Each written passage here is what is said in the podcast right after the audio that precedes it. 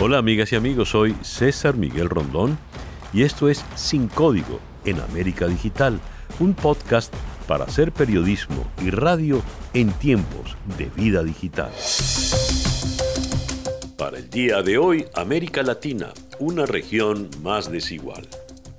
Así como la desigualdad social es una de las características fundamentales de Latinoamérica, la llegada del coronavirus supuso otro elemento de más distanciamiento entre las sociedades de la región, región que es víctima de un aislamiento, en este caso, producto de las diferencias de oportunidades entre los diversos sectores de la población. El coronavirus llegó a Latinoamérica cuando en la región habitan 184 millones de personas en situación de pobreza, de los cuales 62 millones se encuentran en situación de pobreza extrema, lo que traduce en porcentajes de 30,2% de latinoamericanos pobres y 10,2% en situación de pobreza extrema. Se trata de la región del mundo que registra mayor desigualdad de ingresos según el informe de Desarrollo Humano 2019 del Programa de Naciones Unidas para el Desarrollo, PNUD, divulgado en diciembre de 2019. El 10% más rico en América Latina concentra una porción de los ingresos mayor que en cualquier otra región, 37%, según indica el informe. Y viceversa, el 40% más pobre recibe la menor parte, 13%. Las protestas que vivió Latinoamérica en 2019 podrían repetirse cuando acabe la pandemia, si las medidas para luchar contra la estela de pobreza y desigualdad que va a dejar el virus son insuficientes, según alertó el martes 19 de mayo la secretaria ejecutiva de la Comisión Económica para América Latina y el Caribe, CEPAL, Alicia Bárcena. Justamente las proyecciones que nosotros presentamos de la pobreza y de la pobreza extrema el día de hoy son proyecciones o estimaciones si no se hiciera nada exactamente si no se hiciera nada, ¿qué pasaría? Y ahí justamente estamos diciendo que si no se hiciera nada, en la región habla 30 millones más de personas pobres, ¿verdad? Y vamos a ir de 187 a 215 millones de personas más pobres, dentro de ellas 16, casi 16 millones de pobreza extrema, si no se hace nada. Ahora, el siguiente paso es evaluar, pero fíjate, muchas de las medidas que se están tomando en los países son por un mes o por plazos muy cortos. Entonces, lo que nosotros estamos proponiendo es, cuidado, vean el plazo un poco más realista, porque en realidad esta crisis no va a durar un mes, no va a durar dos meses y tampoco puede ir, eh, y en esta región recién la, la pandemia está tomando estos niveles de expansión más altos como ya los tuvo Europa. Efectivamente, la sociedad necesita tener una esperanza hacia el futuro de que los gobiernos, los, y sobre todo los gobiernos, están pensando de una manera diferente, porque si los gobiernos están pensando que el próximo año vamos a volver a lo que estaba antes, ahí es donde se nos va a desatar eh, la, la, yo diría, la crisis social nuevamente, porque no queremos volver a donde estábamos con tanta desigualdad, con tantas brechas estructurales. Fíjate lo que está pasando ahora en la teleeducación, tantos niños y niñas que no están yendo a la escuela, pero tenemos grandes déficits de conectividad. Entonces, ¿dónde están, digamos, cómo vamos a elevar la calidad de la educación de una manera similar? Ese es otro bien público que tenemos que cautelar, la salud, la educación. Eso tiene que generar una protección social universal.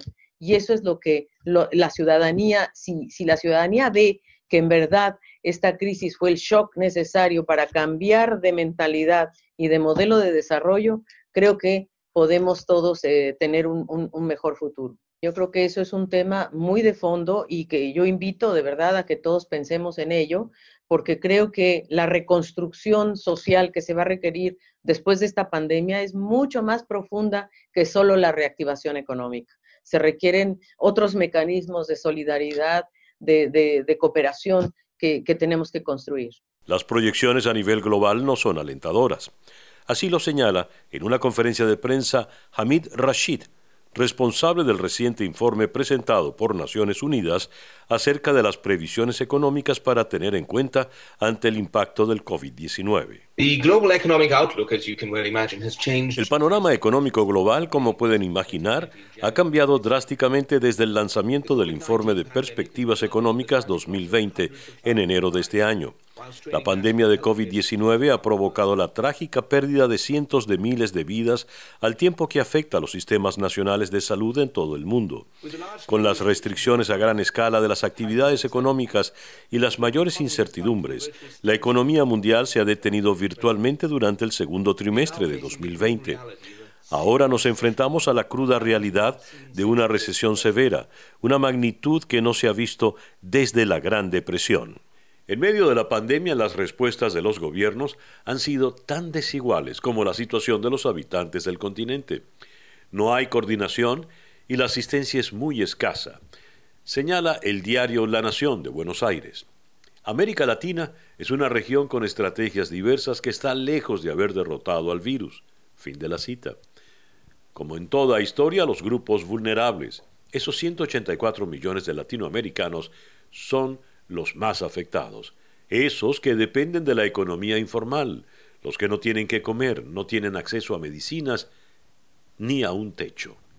Destaca la Fundación Avina que el coronavirus demuestra que sin políticas de salud inclusivas es imposible que haya medicina para quien la necesita. Cita textual. Avina, fundada en 1994 por el empresario suizo Stefan Schmidt-Heine, con el objetivo de contribuir al desarrollo sostenible, es una de las organizaciones de mayor reconocimiento por su labor en la región. La rama de la organización latinoamericana nace en 2001 con la misión de producir cambios a gran escala para el desarrollo sostenible de la región. A través de la identificación, acompañamiento y desarrollo de liderazgos para fortalecer sus iniciativas a favor del desarrollo sostenible. Avina se ha alzado como una de las voces en defensa de los derechos humanos y la erradicación de la cada vez más acentuada desigualdad previa y pospandemia en Latinoamérica. Como lo exponen en su portal, cito, no todas las personas tienen los medios para llevar a cabo una cuarentena, y eso permite visibilizar las profundas desigualdades sociales que atraviesan todos los países latinoamericanos. El COVID-19 obliga a poner la mirada en esas desigualdades, en el acceso a vivienda, a alimentos de calidad, a salud, a educación, a agua segura, en el acceso a derechos. Y justamente es esa desigualdad en el acceso a derechos lo que provoca la desigualdad en el impacto del COVID-19 a nivel económico y social. Por esto, en primer lugar, esta pandemia exige la adopción de medidas diferenciadas para proteger a los grupos más vulnerables. Fin de la cita. El COVID-19 parece dispuesto a ensañarse con las poblaciones más vulnerables. Latinoamérica ya se vislumbra como el próximo epicentro de la pandemia, y para afrontarla, lamentablemente, la región se encuentra en niveles de mayor déficit que Europa.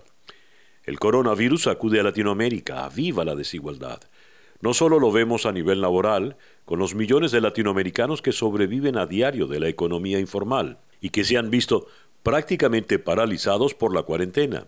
También se ve reflejado en la educación. El 95% de los niños en América Latina se vio obligado a dejar de asistir a sus escuelas, según informa UNICEF. Pero la educación virtual es un lujo en una región como América Latina, donde el acceso a Internet acentúa las diferencias sociales. Por ejemplo, en Chile, el 80% de la población tiene acceso a la red de Internet frente al 25% que tiene acceso en Nicaragua, y ni hablar de la precaria situación de Venezuela. ¿A qué se deben las altas cifras de desigualdad en Latinoamérica? La pregunta se la hacemos al sociólogo Trino Márquez, profesor titular en la Universidad Central de Venezuela y director académico de Se Dice Libertad. Hola César Miguel, Mira, eh, en efecto, los informes del PNUD, del Programa de las Naciones Unidas para el Desarrollo y de la Comisión Económica para América Latina, la CEPAL, hablan de un enorme desnivel en los niveles de ingreso entre los latinoamericanos. Hay una enorme desigualdad social, económico-social en América Latina. Ahora, ¿a qué se debe ¿Cuál es la razón por la cual existe este, esta brecha entre los latinoamericanos? Bueno, la respuesta obviamente no es sencilla porque estamos frente a un problema sumamente complejo.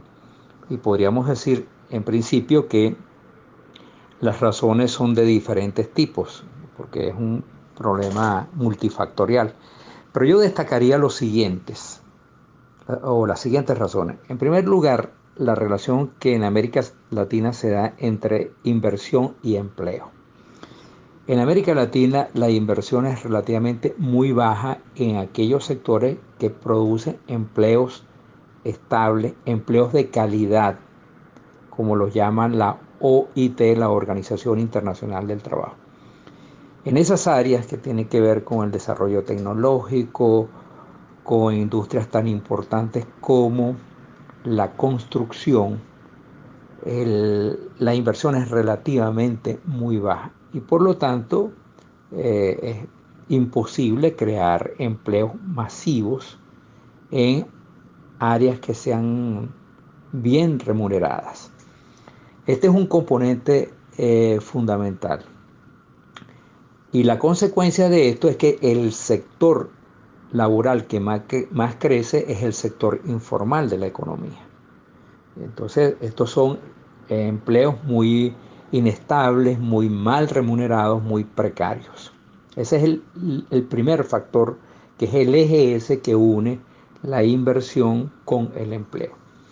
El segundo factor que quiero destacar es la calidad de los servicios públicos en América Latina en general, por supuesto con las diferencias del, caso, los servicios públicos son de muy baja calidad y los servicios públicos son esenciales para uniformar la calidad de vida de una población, porque los servicios tienden a crear condiciones similares para todos los grupos sociales. Cuando esto no ocurre, cuando solamente un pequeño núcleo de la población tiene acceso a los mejores servicios, se crean por supuesto, brechas, abismos muy profundos entre los grupos sociales. Y esta es una condición también esencial.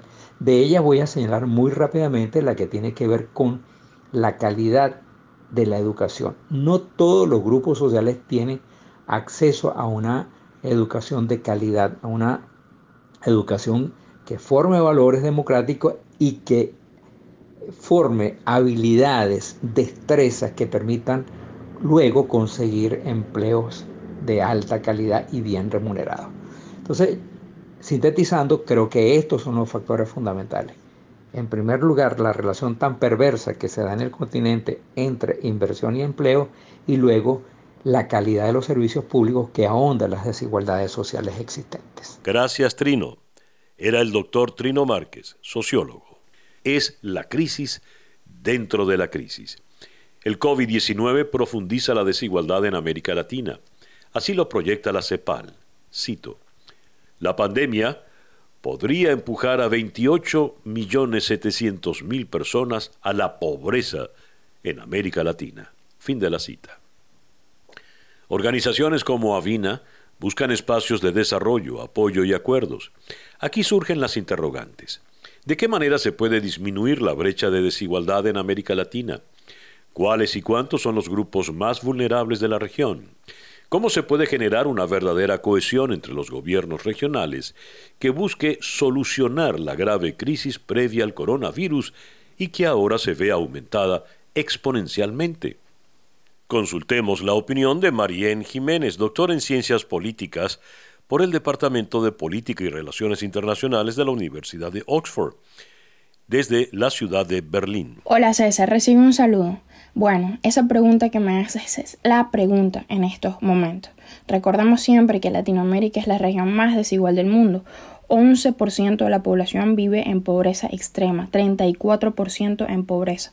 La cifra de pobreza extrema de hecho puede aumentar a 13.3% nada más para el 2020 por la recesión económica causada eh, por la COVID-19. Además, 54% de nuestra región trabaja en el sector informal y por tanto esa mayoría no cuenta con una red de protección social estable y sólida. Eso también significa entonces que ese porcentaje de la población no puede guardar las medidas de distanciamiento social eh, que amerita la pandemia exponiéndose así todos los días al contagio.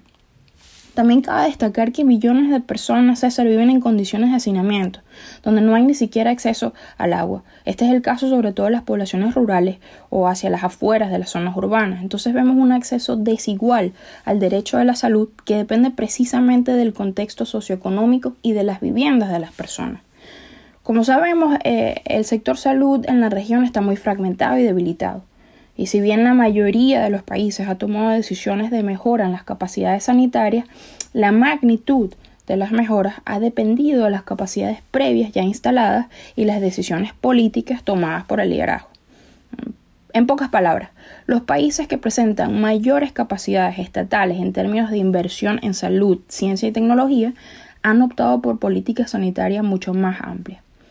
Por poner un ejemplo, no es lo mismo la capacidad de Estado y recursos que pueda tener Bolivia o Paraguay que países como Argentina o Chile. También cabe destacar el caso de Venezuela, uno de los más trágicos en la región. Venezuela atraviesa la pandemia en tiempos de crisis humanitaria, colapso total del sistema de salud y muchos otros, y también un régimen autoritario. La pregunta es entonces, ¿qué se puede hacer? Bueno, la CEPAL, la Comisión Económica para América Latina, propone la entrega de un ingreso básico de emergencia durante seis meses para toda la población en situación de pobreza en 2020. Estaríamos hablando de 215 millones de personas en la región. Además, la CEPAL también ha reiterado varias veces que la única opción estratégica en el mediano plazo para mitigar los efectos de la COVID-19 en la región es avanzar hacia un nuevo modelo de desarrollo a través de una mayor integración entre los países. Ahora bien, esas propuestas quedan en las manos del liderazgo político. Nos toca esperar entonces que se tomen las decisiones correctas que puedan favorecer a los más vulnerables de nuestra región. Gracias, Marien. Era la doctora en Ciencias Políticas, Marien Jiménez, de la Universidad de Oxford, desde Berlín. Y bien, así hemos llegado al final de nuestro podcast por el día de hoy. Esto es Sin Código en América Digital, un podcast para hacer periodismo y radio en tiempos de vida digital.